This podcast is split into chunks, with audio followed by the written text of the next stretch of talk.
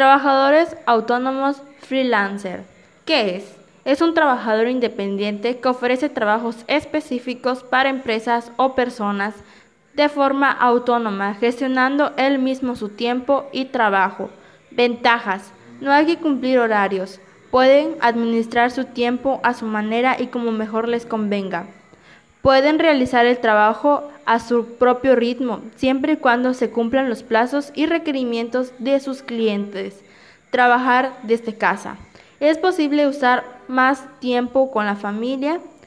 Uno tiene control propio. No hay límites de ingresos. Desventajas. Los días de vacaciones no están remunerados.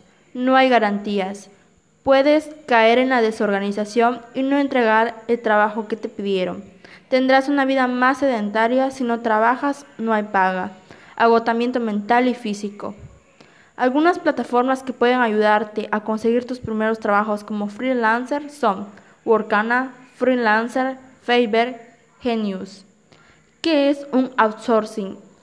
Es el proceso mediante el cual una compañía y organización identifica un proceso dentro de su rutina que podría aumentar la productividad y derivar la optimización involucrando a terceros que son subcontratados para ejecutar esa área o actividad. ¿Para qué sirve? El, outsourcing es una alternativa llamativa para los empresarios y emprendedores cuando están buscando reducir sus gastos en operaciones rutinarias para producir mayor rentabilidad. Algunas de las desventajas. Reproducción de gastos en manufacturas, sueldo, inversión, equipo o maquinaria. Respuesta oportuna y efectiva en el cambio del entorno. Construcción de relaciones comerciales y corporativas. Familiarización con nuevas tecnologías.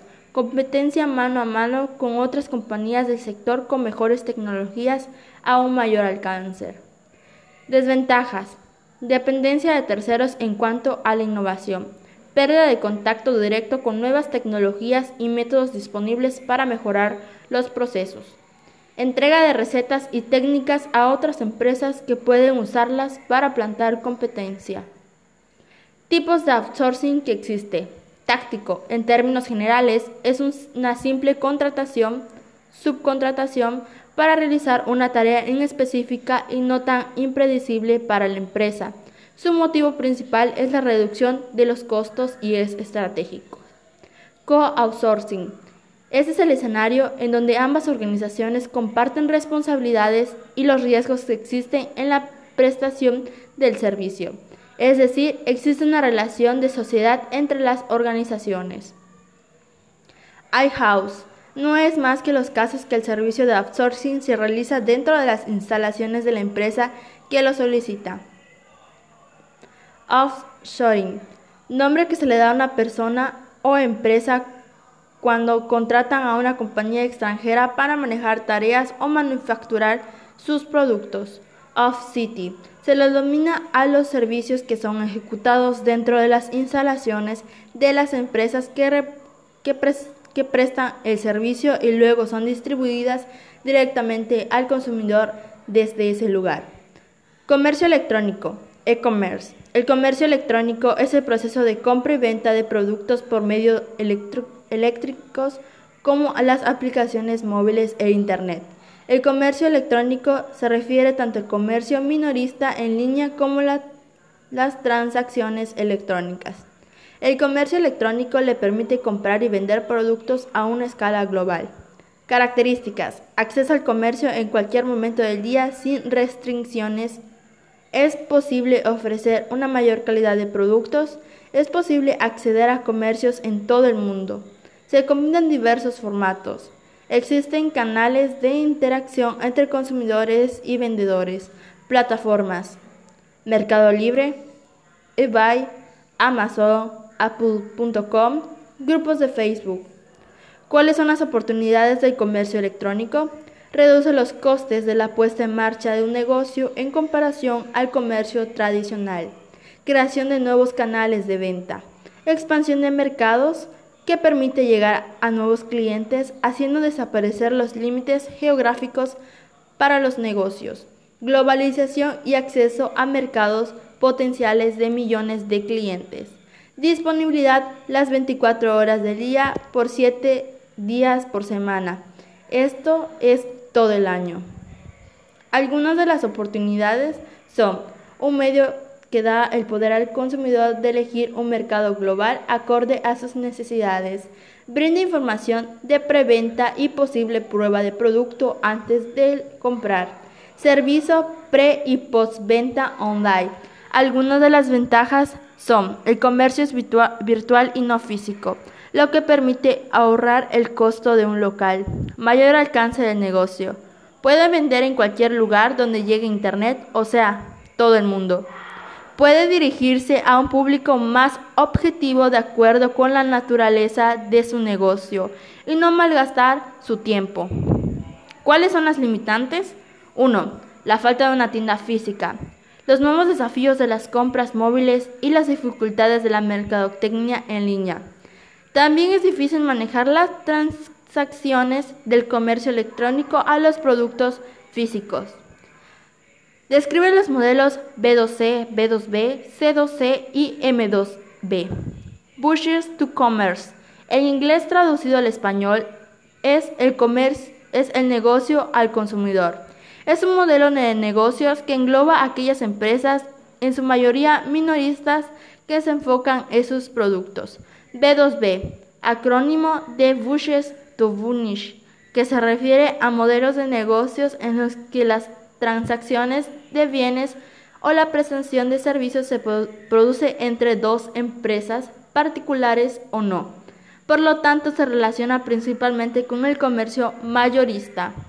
M2B, Mobile to Burnish, busca mejorar las estrategias comerciales, reinventan los modelos operativos de negocios y al mismo tiempo ofrece soluciones por medio de la tecnología móvil a los usuarios. Comunidades virtuales educativas. ¿Qué son?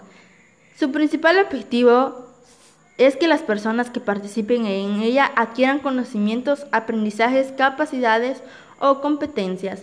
Características. Se caracterizan por ser espacios virtuales donde un grupo de estudiantes o profesionales intercambian, publican y almacenan información en diferentes formatos. Tipos. Google Classroom, Model, Educación Eduteca, Edmodo, Doqueos. Ventajas. 1. Sentimiento de pertenencia a un grupo. 2. Favorecimiento de la participación y el intercambio de ideas. 3. Mejorar la comunicación. 4. Impulso de la cooperación entre instituciones educativas. Características de las comunidades virtuales.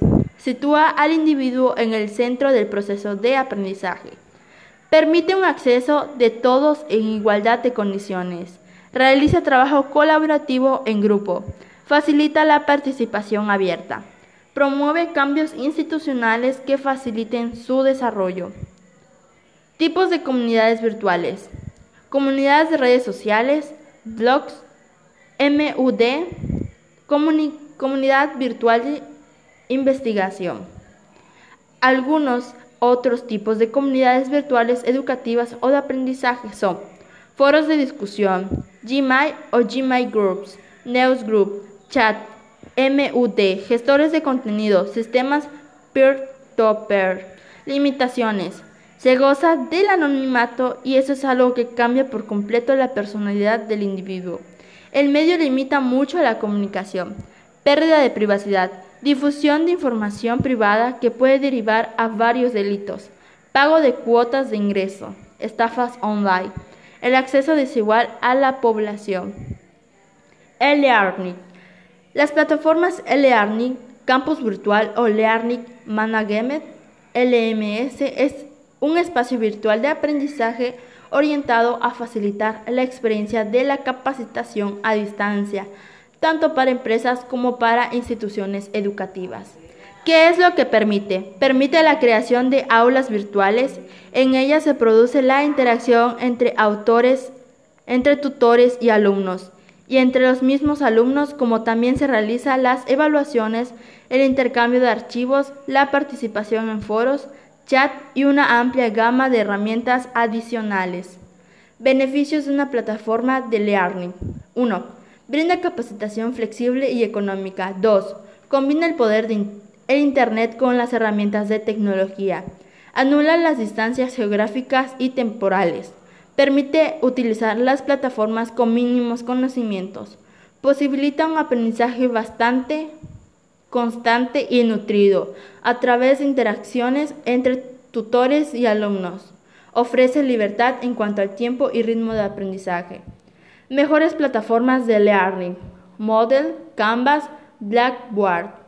Fundamentos. Plantean los objetivos de aprendizaje, lo que se espera que el estudiante vaya a ser capaz de hacer. Conocer el público meta de nuestro curso. Nuestro objetivo y centro de atención son los seres humanos. No requiere obligatoriamente un desembolso, grandes cantidades de recursos, uso de casos o situaciones de los recursos. Tipos de learning. Learning puro, mixto o blended learning de apoyo. Learning. El primero, enseña a través de Internet. El segundo, es semipresencial, evalúa por lo, general, por lo general la presencia. El Internet sirve como apoyo, evaluación en forma presencial. Tercero. Cuarto, Aprendizaje que tiene, tiene lugar en distintos lugares por medio de la tecnología. Los tres tipos de formación son Electronic, Mobile Omnet, Learning, Electronic Learning, Mobile Learning y Bled Learning. Son las tres modalidades de forma online más comunes. El Learning Mobile Learning implica el empleo de dispositivos móviles B-Learning, también conocido como una forma semipresencial, es la función de transformación presencial con el uso de las TIC aplicadas en educación. El learning electronic se conoce como teleformación o aprendizaje virtual y es la evolución de la formación a distancia a través de la correspondencia, pero suma el uso de la tecnología.